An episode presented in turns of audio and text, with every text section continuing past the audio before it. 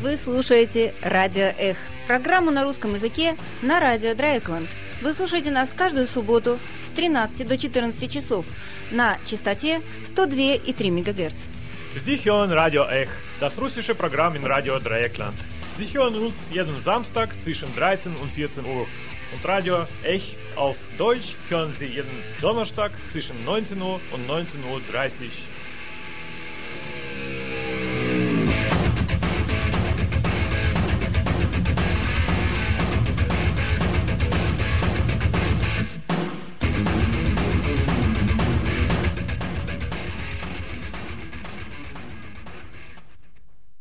Здравствуйте, дорогие радиослушатели.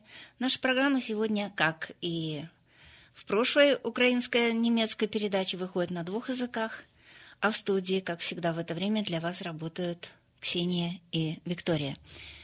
Я хочу вам сразу сказать, что мы экспериментируем с двуязычием, и сегодня наша передача в ней будет э, немножко доминировать украинский язык. Связано это с тем, что мы транслируем сегодня уникальную запись совершенно уникального человека. Но я сразу хочу вам сказать, что говорит он очень медленно, очень хорошо.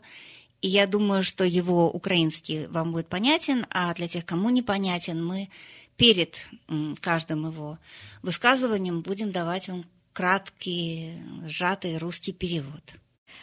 Доброго дня усім, хто зараз слухає нас на хвилях Радіо Драйкланд.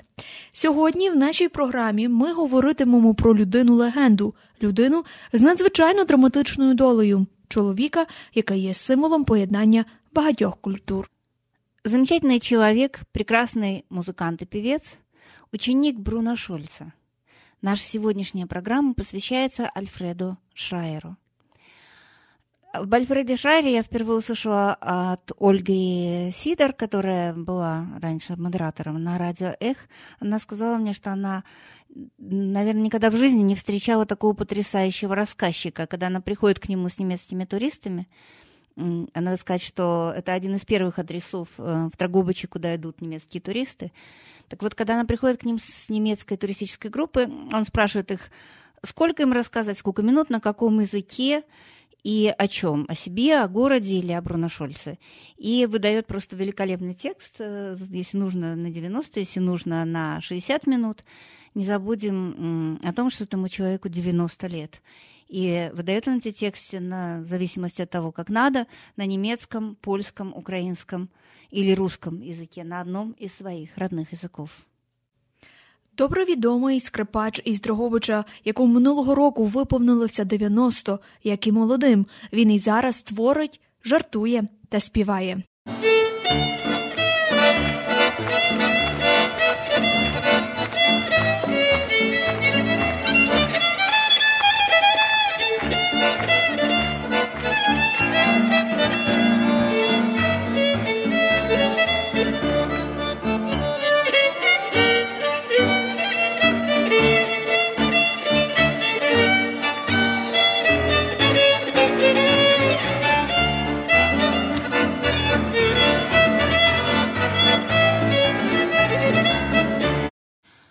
Его часто называют последним хранителем еврейской культуры в городе Драгобыче, который, как известно, сначала был территорией Австро-Венгрии, а теперь это Западная Украина.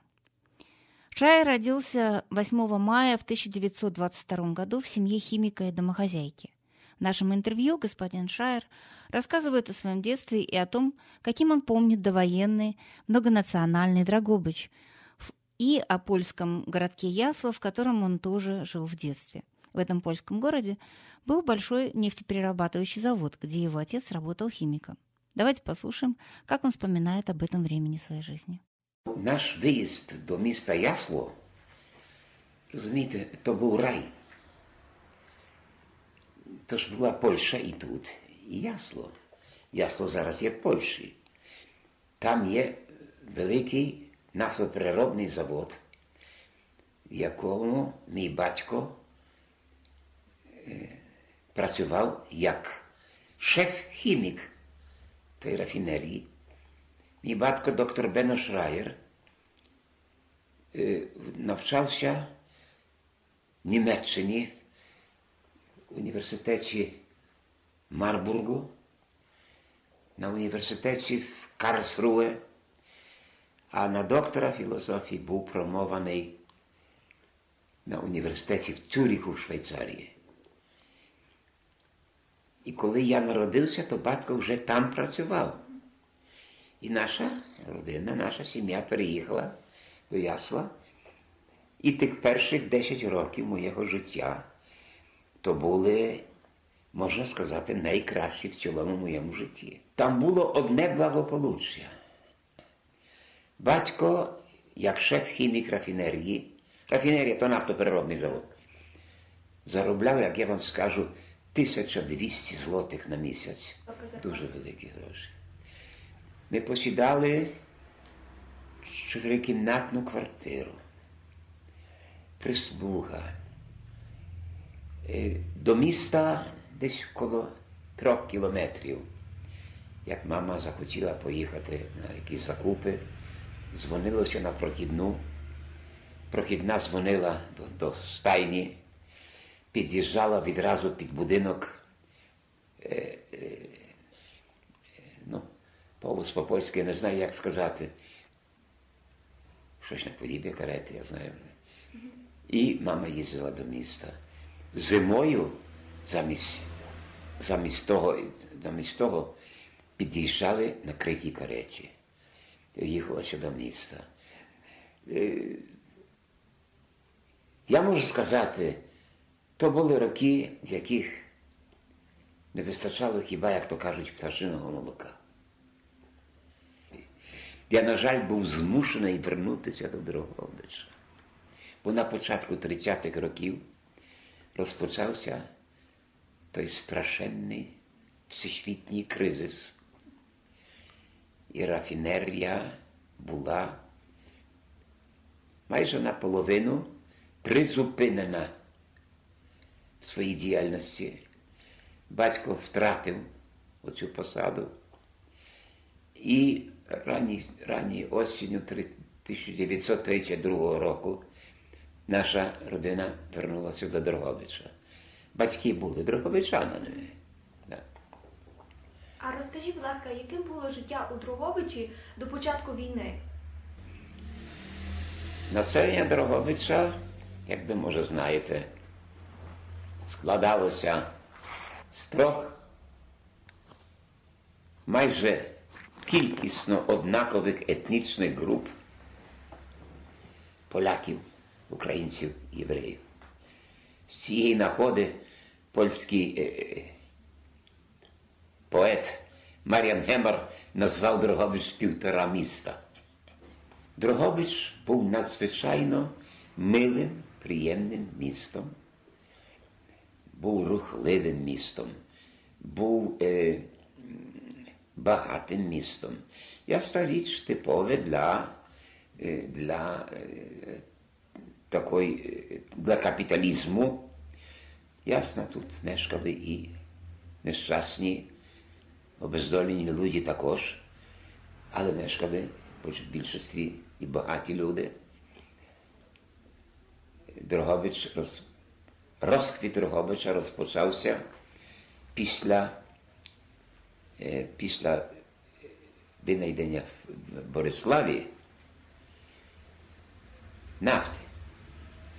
Торговиці почали будувати великі нафтопереробні заводи. Сюди прибула інтелігенція, інженери, спеціалісти, адвокати, лікарі і люди інших видів високої інтелігенції Друговича. Що стосується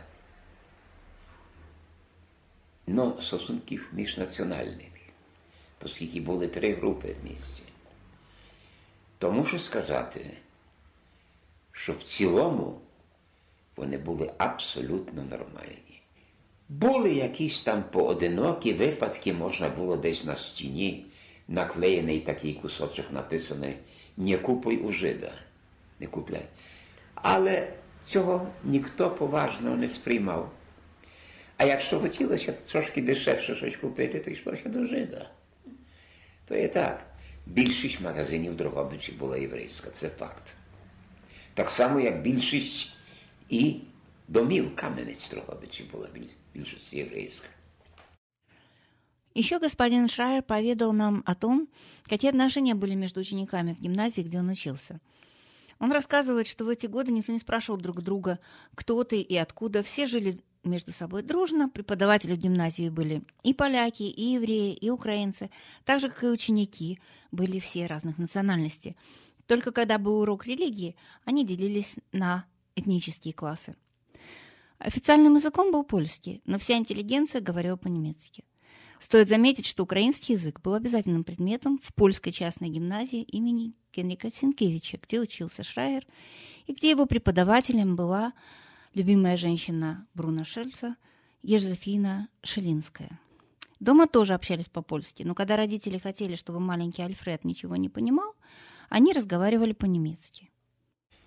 Вот гимназия, державна гімназія чоловіча, теперішній головний корпус університету, гімназія імені короля Владислава Ягелло, в якій вчилися і поляки, і українці, і євреї, в якій викладали і поляки, і українці, і євреї. Тобто це були такі мішані класи, так? Так. І лише тільки, коли була так звана наука релігії, то я так тоді називало, поляки залишалися свої, в своєму класі. Польський ксьон, там до них приходив польський ксьонс Гощинський, як сьогодні пам'ятаю. Так? Українці мали свій клас тільки для цього призначений. І, і до них приходив е, е, український священик е, е, Ксьонс Гадзевич. Так? А євреї мали свій клас, в якому, до речі, Моїсеєву релігію викладав мій дядько, рабин, доктор Бернар Шрайер, ясно, польською мовою. Це все було абсолютно нормально. В гімназії більшість, більшість вчителів були поляки, а в гімназії було шість викладачів українців і шість викладачів євреїв. Ніхто нікого не питав, ким ти є. Ясна річ, державна мова польська, але я чув дуже часто українську мову серед серед моїх колегів українців і в місті. Правда, вона трошки тоді трошки інакше виглядала. Тобто такий був деякий суржик польсько-український, знаєте, такий, така суміш була. Але що ще цікаво відносно цього? Це є дуже важливо, бо це, що я зараз скажу, повністю суперечить тому, що, що зараз говорять про тодішні часи, про тодішнє шкільництво. Українська мова, вона тоді ще називалася руська мова. Язик русський. Я маю свідоцтво з тих часів. Була в державних школах і початкових, і в середніх гімназіях до ріки Сян була обов'язкова. Коли ми в 32-му році приїхали до Дрогобича, перші два роки я навчався тут в польській приватній гімназії, тут нижче по цій вулиці. Е, е, е, керівником класу, класу якраз в мене була Йозефіна Шелінська, та неофіційна наречена Бруно Шульца. Вона була. То в приватних гімназіях того не було. Але в той момент, коли я поступив до державної гімназії в 34-му році, бо то новий тип шкільництва почався, там то ціла історія. Та новий тип складався з того, що то були чотири гімназіальні класи і дві ліцеальні. То відтоді я мусив вчити українську мову. Ну, а я ані однієї букви, ані одного слова. І пішла моя мама до директора гімназії, директор Тадеуш Каньовський, бувший сенатор Речі Посполітої Польської. І просила його, що оскільки ми приїхали із Ясла, всі зверсники мого сина пишуть свобідно і читають по-українськи, а мій син не знає ані однієї букви, ані нічого. Чи не міг би він мене звільнити? Відповідь. Я не можу задовільнити ваше прохання, бо не можу українцям зробити той неприємності, бувший сенатор Речі Посполітої. Вже такий затятий поляк, знаєте, вже куди там. От таке. То відносно тих стосунків міжнаціональних. А скажіть, будь ласка, вдома якою ви мовою спілкувалися? Вдома спілкувалися польською мовою. Тільки тоді, коли батьки хотіли, щоб я дечогось не зрозумів, то між собою говорив німецькою. Ну, бо вся інтелігенція тут говорила німецькою мовою, бо це ж колись була Австро-Угорщина. І німецька мова тут серед інтелігенції була надзвичайно розповсюджена. От. А так ми говорили тільки польською мовою. І от тут Шерінська, вона полоністка. В гімназії керівник нашого класу, опікун класу, професор Мщислав Мщівоєвський, до речі, автор двотомної історії міста Дрогобича, також полоніст. І я мав де, і я мав кого навчитися розмовляти польською мовою, такою, як повинно ще говорити. І сьогодні, коли я приїжджаю до Польщі, або поляки приїздять сюди, а то досить часто буває, то вони всі мені роблять той комплімент. Ваша польська мова вже для нас є забута. У нас тепер так не говорять. І вони захоплені моєю, моєю польською мовою. Були кожна національність Дрогобича мала свої гуртки, свої спортивні товариства, свої клуби. Ну, наприклад, ну, поляки то найбільше того мали, то був той спортивний клуб Юнак. То, то була дуже сильна футбольна команда, яка вже грала вже у вихід до вищої ліги. Живши спочатку в Ясло, ви повернулися до Дрогобича, і ви так насправді, як дитина, ви не хотіли повертатися сюди. Я нічого не мав проти. Я потім тільки зрозумів, що є, що одне порівняти з другим не можна. Ну, вернулася родина цілати, і я вернувся. Я, Що мені там було, як якось там 11 років, що я міг? Їдемо до Дрогобича, їдемо до Дрогобича. Щось нового для мене, ви розумієте? Pamiętam temu dwadzieścia już lat, gdym szedł w nieznany, daleki świat. Me oczy były tak pełne łez, gdym żegnał Cię, kochany Bełz. Miasteczko Bełz, kochany mój Bełz. Maleńka mieścina, gdzie moja rodzina i dom mój był. Miasteczko Bełz, kochany mój Bełz. A ileż to razy nad rzeczką ja marzył, o szczęściu śnił. Wspomnienia dawnych lat minionych, tak mi dziś drogie są. Biedne serce me stęsknione, boleśnie ranią i tną miasteczko Bełz. Kochany mój Bełz, maleńka mieścina, Cię moja jedyna kochała mnie. Драгович и семье господина Шайера жилось хорошо. Еще в юности он увлекся музыкой и стал профессиональным музыкантом. Играл на школьных концертах, клубах, где пел модные и популярные польские и еврейские песни. Когда в 1939 году в Западную Украину вступила Красная Армия, Альфреду было 17 лет – Тогда начались трудные времена. Его отец потерял работу, и Альфред начал зарабатывать на жизнь пением, чтобы хоть как-то помочь отцу. Его стали приглашать выступать в рестораны, где он пел украинские и русские песни. И даже в первые годы оккупации Драгобыча при нацистских порядках он играл в кабаре, где пел на немецком языке. Нам тут непогано жилося, я не можу сказати, до 39-го року.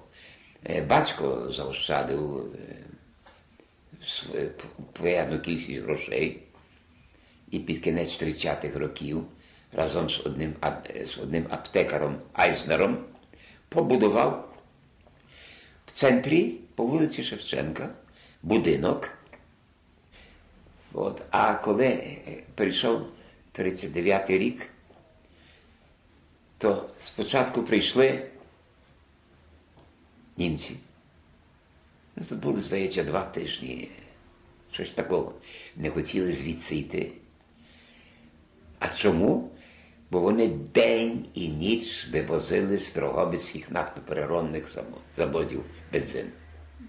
День і ніч їхали ці бензино, бензовози. І вони хотіли все викачати, що тут є. Я був якраз свідком,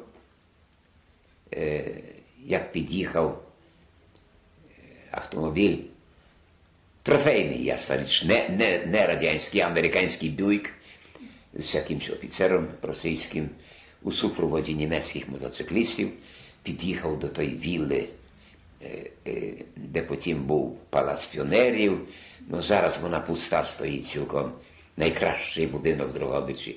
Там той комендант німецький мешкав, так, і він пішов до нього наверх, той комендант вийшов на балкон, вони поздоровилися, ну, то ж був пакт Молотов-Ріббентроп. Розділили. І, і, і через якихось півгодини німці почали відходити. І прийшли, прийшла та так звана Червона армія. Так. Мій батько був значно старший від мами, не, цілку, не дуже здоровий, але наша родина опинилася без копійки грошей. Бо всі гроші, які були, пішли на побудову цього будинку, бо цей будинок мав давати дохід. Люди мали платити за квартири. І там навіть вже було відомо, хто там захотів мешкати. Доктор Мішель, там ще але тут прийшли німці, ну німці там не встигли нічого, а прийшли ці і просто-напросто зайняли будинок. Без всяких документів, без нічого. Зайняли, конфіскували, не знаю, як то назвати. І там собі почали мешкати. І в нашій сім'ї таке дуже сталося неприємне становище. Доводилося продавати якісь цінні речі, якісь кульчики, якісь перстені, щось такого, щоб було за що жити. А мій батько мусив піти на роботу. Хоча він вже давно не працював. Бо де 32-й рік і де 39-й, розумієте? Тут була така парафіновий завод Дрос, то є там, де зараз де зараз і, і, долотний завод. Там був парафіновий завод Дрос ще з польських часів. І батька туди направили. Він був спеціаліст по різним видам парафіни, як парафіну якраз. Але на тому заводі було страшне болото. І треба було мати чоботи. А на чоботи батькові не вистачало. Не міг собі купити. Мав трохи, а то замало було. А я в той час іноді від часу до часу їздив по селам з так званою агіт-культ-бригадою. У нас був такий вокальний квартет під керівництвом Зикрота Бінстока. Е, І від імені обласного е, обласного відділу народної освіти ну, їхав якийсь з нами, який там якісь лекції читав, і ми такими, е, такими машинами їздили або часом потягом по селам. Ясна річ, селянам це дуже не подобалося. Я то розумію. Ми мали навіть один раз такий прикрий випадок, що ночували ми на столах в сільраді. Яке село я зараз не скажу, бо не, не пам'ятаю. А коли на ранок вийшли, то всі чотири колеса машини були пробиті. Люди самотужували тут. Але коли я перший раз дістав свій заробіток перший в житті 80 карбованців, я підійшов до батька, а каже, батько, нам маєш тут ще 80 карбованців. Я, я тобі додаю, може, щоб собі міг купити ці чоботи.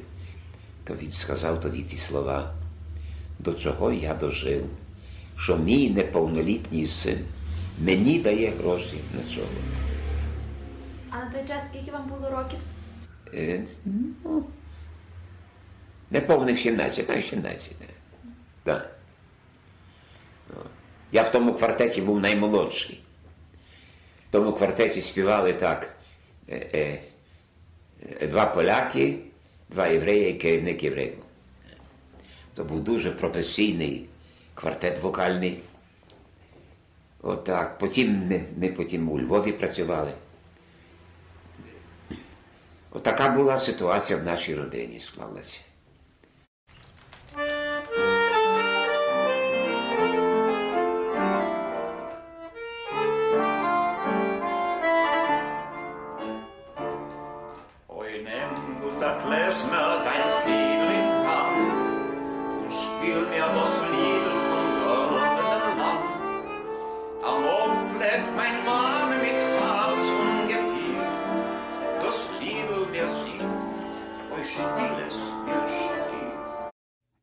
Война застала Альфреда Шайера во Львове, где он выступал с концертами.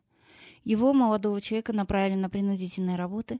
Сначала в лагерь в деревне под Драгобычем, затем в Драгобыч, где он чудом выжил, но где потерял всю свою семью. Давайте послушаем, как он вспоминает об этом. Розпочалася німецька війна, 41 рік, німецько-радянська війна. Вони напали тоді, а ми були у Львові з тим квартетом. Там зібралася ціла, як то кажуть, сметанка польської естради, які втікали від німців з Варшави, там, там були відомі такі артисти польської естради, композитори, автори текстів. Ми мали там з, з осени працювати. Ну, але почалася війна, яка мене застала у Львові. І я тоді перший раз і останній потрапив під, під безпосереднє дію авіабомби. Перший день війни була, була тривога, налетіли німецькі е, бомбардувальники. Е, Ми з е, керівником побігли до найближчої брами. То була ще тоді вулиця Крашевського, як вона зараз називається, я не можу сказати. А два інших до сусідньої брами. А один залишився на сходинках кінотеатру, там сидів. І, як ми тільки зайшли туди, і бубух. Прямо в цей будинок, де ми були. Але на наше щастя, бомба летіла так, що будинок завалився до вулиці Осолінських, а та Крашевська вулиця була ціла. Але стало так темно, що нічого не було видно. То був той цегольний порох такий. Е, я тільки кричу, е, Зіко, ти, ти живий? Живий. Ну, я. І потім, як почала, почалися вирисовувати контури брами, той червоний пилці, ми вискочили звідтам чим скоріше. І підходимо до кінотеатру. Як один на одного подивилися, то було, то був сміх і гріх. Всі червоні, волосся дибом від того подмуху, розумієте? Я ще мав такий маленький портфельчик, то я так інстинктовно його на голову. Потім зібралася група дрогобицьких студентів, які навчалися у Львові, в різних вузах львівських. І ми наняли підводу, таку велику, добротну підводу. Нас було, я знаю, чоловік десять не менше. Величезна підвода. І поїхали напряму Дрогобича. І тільки ми вирушили зі Львова, якихось, може, 20 кілометрів. Напроти вже та тодішня поліція, вони ще форми не мали, тільки мали ці пов'язки, ті жовто-блакитні, більше нічого. І стій, і то паспорти, а жиди. Почали там бити всіх. Мені якось мене не били. Мій такі, я мав речі всі зав'язані в такий, в такий мішок, в такий, то скинули до до, до, до кувєту, то, то таке. Коротше кажучи, так ми дійшли до Миколаєва, доїхали кінець кінців. А в Миколаєві е, то та поліція забрала від нас того ту підводу, сказали йому, щоб їхав назад до Львова. Нас затримали, тримали нас там на якихось роботах один день, а вночі ми в них ночували там на поліції прямо е, в Миколаєві.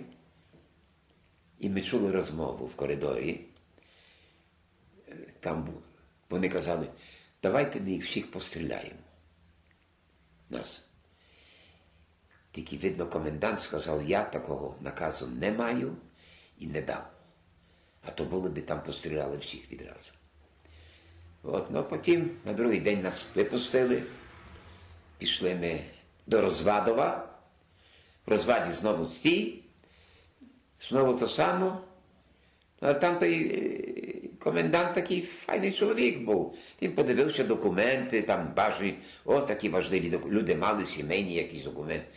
А за, за нами приїхав один з Миколаєва, щось йому там шепнув, і на день до роботи, аж на другий день нас відпустили. Відпустили, йшли ми до Стрия, дійшли до Стрия, в Стрию переночували і е, пішли далі на Дрогобич. Е, Це таке село Нежухів відразу за Стрийом, як їхати до Дрогобича. Там знову поліція. І там могло бути дуже, дуже паршиво. Отой, той начальник тої поліції ось таким пістолетом на, на столі з нами розмовляв. А ще один німець, солдат німецький сидів і ще його під. під, от, ну, коротше кажучи, дійшли ми до Дрогобича. Дрогобичі євреї вже носили ці пов'язки з зіркою Давида. І треба було реєструватися кожен день на єврейській біржі труда з тим, щоб дістати якісь, якусь роботу, вони розподіляли на роботу. От, і я найчастіше доставався на роботу до той, до того, то, що називали гестапо. То була Зікергайц поліція, поліція безпеки СС. Вона поділяється на на службу безпеки, на кримінальну поліцію і на то гестапо, гехайме штатсполіцай, абревіатура. Тайна державна поліція, гестапо. Так. О. Там ми будували гараж, його нема вже. Того гаражу нема. І вже в листопаді 41-го року есесівці зробили собі, я то так називаю, генеральну репетицію у Броницькому лісі. Вже в 41-му році. Значить, було таке така об'ява, що всі неповносправні євреї мають зголоситися до синагоги тут, де зараз є читальня, де, де бібліотека міська. Тож була синагога, то був будинок е, єврейських престарілих, а центральна, де читальний зал. Ви там бували, напевно? Так. Ви, бачили наверху балкон, то для жінок же ж. Бо то синагога. Мали там зібратися для того, щоб дістати відповідну працю, бо неповносправні. І люди мусили брати з собою всі дорогоцінності і все Бог буде. Люди наївно, ніхто такого не знав, бо десь там поодинокі випадки були, але масово ще не було. Зібралося 320 чоловік. Як вони тільки зібралися, оточила то поліція відразу. Під'їхали вантажні машини, забрали тих людей напрям Самбора. Але коли ці машини вернули з одягом тих людей, то вже не знали, що сталося. То вже було в листопаді 41-го року. Ну і потім почалися ті так звані акції, тобто винищення єврейської, єврейської національності. Найбільша так звана акція була в 42-му році. Почалася вона 5 серпня і закінчилася 8. Тоді есесівці вивезли з Дрогобича до Белжських, Белжець газові камери 5 тисяч євреїв. В тому числі і забрали з подвір'я і моїх батьків. Бо нас викинули з нашого будинку, ми мешкали на Стрийській, якоїсь там єврейської сім'ї.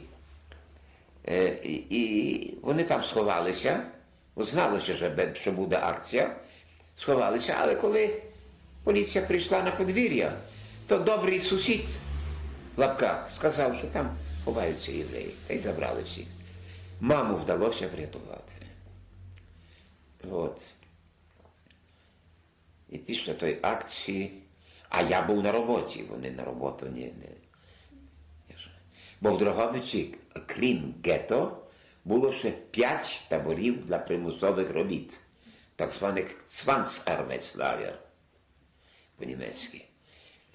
І я в одному з них у селі Херавка працював, там був тартак. Після того, як я приїхав з Німеччини, його вже не було того тартаку. От. При тому тартаку була столярня. І я в тій столярні працював як помічник столяра, але умів все робити, що від мене вимагалося. Бо то є парадоксально, навчив мене цього Бруно Шульц.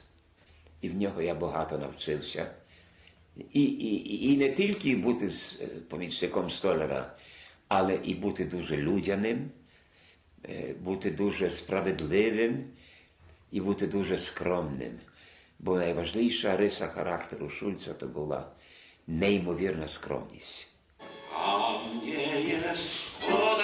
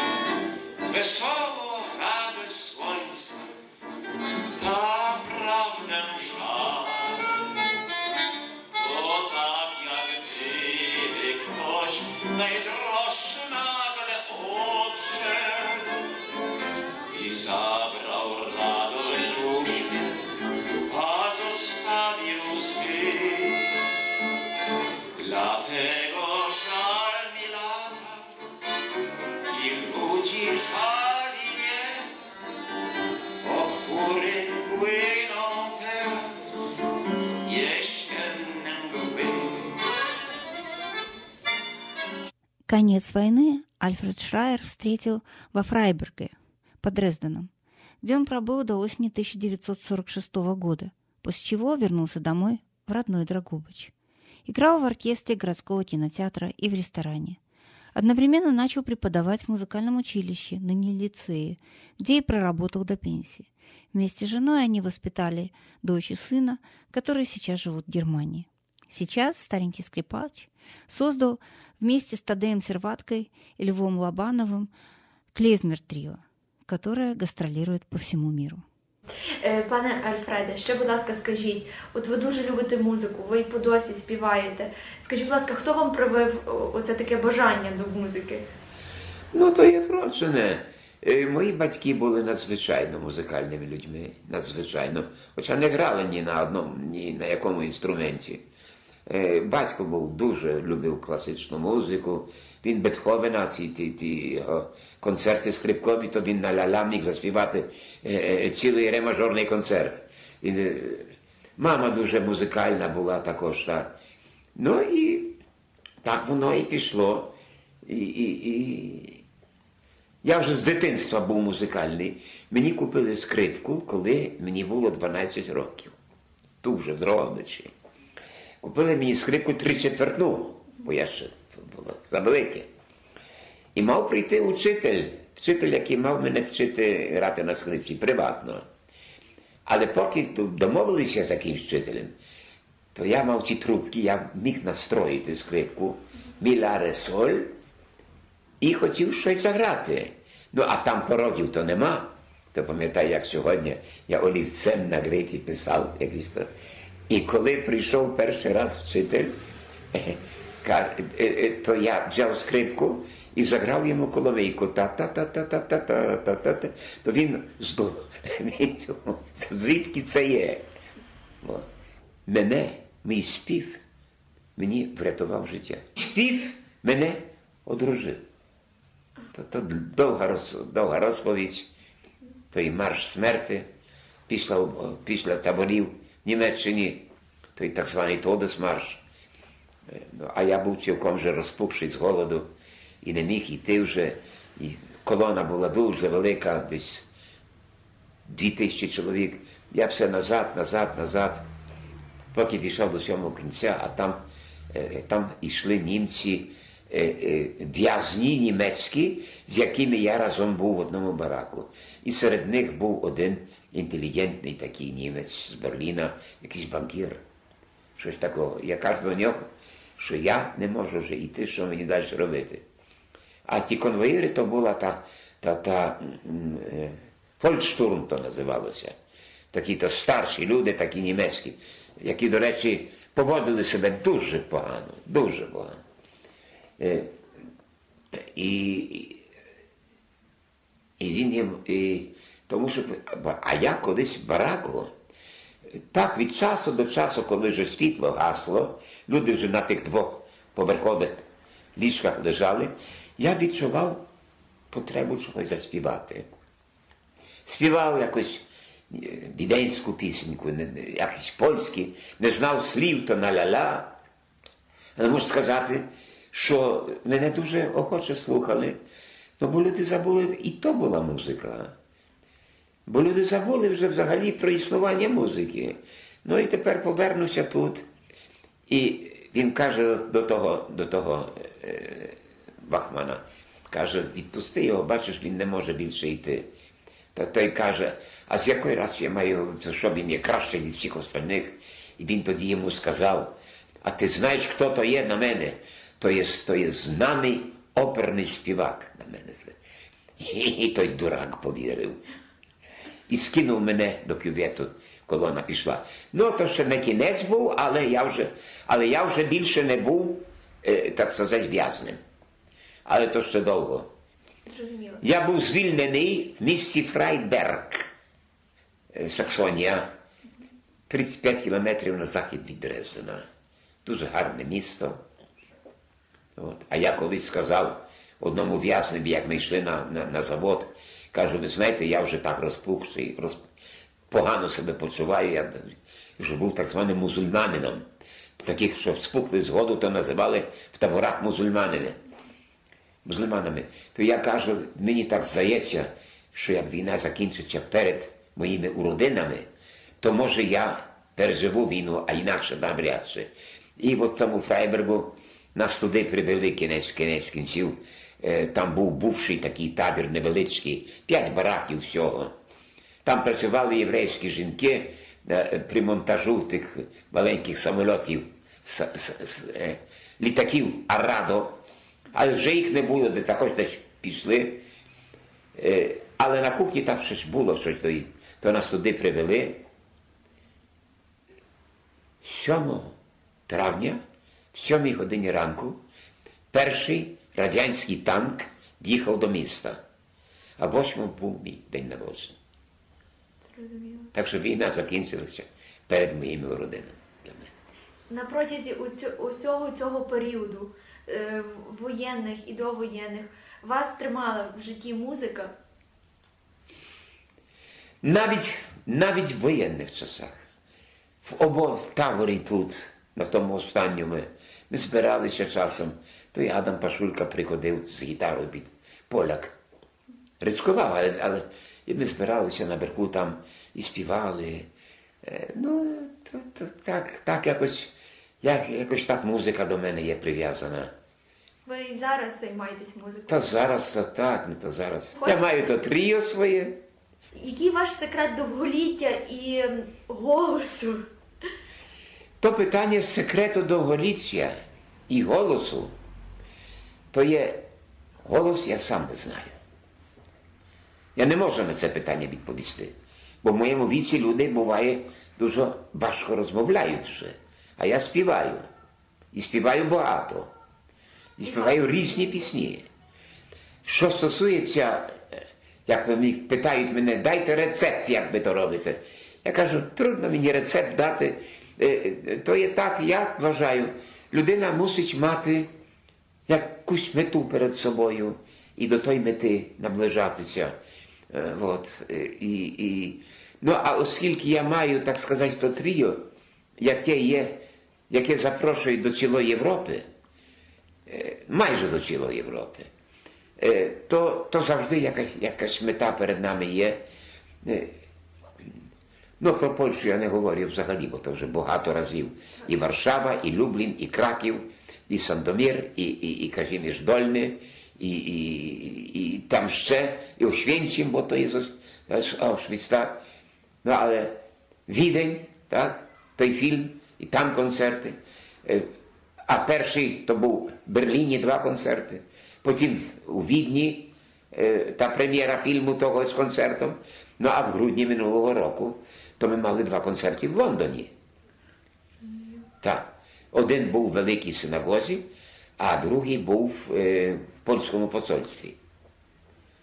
Ну, а тепер я є через польський уряд, я є нагороджений. Так. То називається офіцерський хрест ордена заслуги Речі Посполітої Польської. Вручається тільки президентом. Я то маю фотографії, як президент мені то вручає. Тут. Скажіть, будь ласка, ваше життя ви бачите повністю в Другобичі. Я в Дрогобичі народився. Я тут є. Я тут є я, я тут є Шраєр. А що приїду до Німеччини, ще один єврей приїхав у Німеччину. Тут я, тут мене знають, тут в Європі знають, що тут в Дрогобичі якийсь Шраєр є. Столице Австрии Вене состоялась презентация документальной ленты известного австрийского режиссера Пауля Розди под названием «Der letzte Jude aus Drohobыч» о жизни и творчестве Альфреда Шрайера, снятой в 2011 году. Кстати, режиссер Паули Розди женат на жительнице Драгобича. Сегодняшняя передача была Альфреде Шрайере, который является последним представителем довоенной еврейской общины Драгобича. В студии для вас работали Виктория и Ксения. Всем пока, до свидания.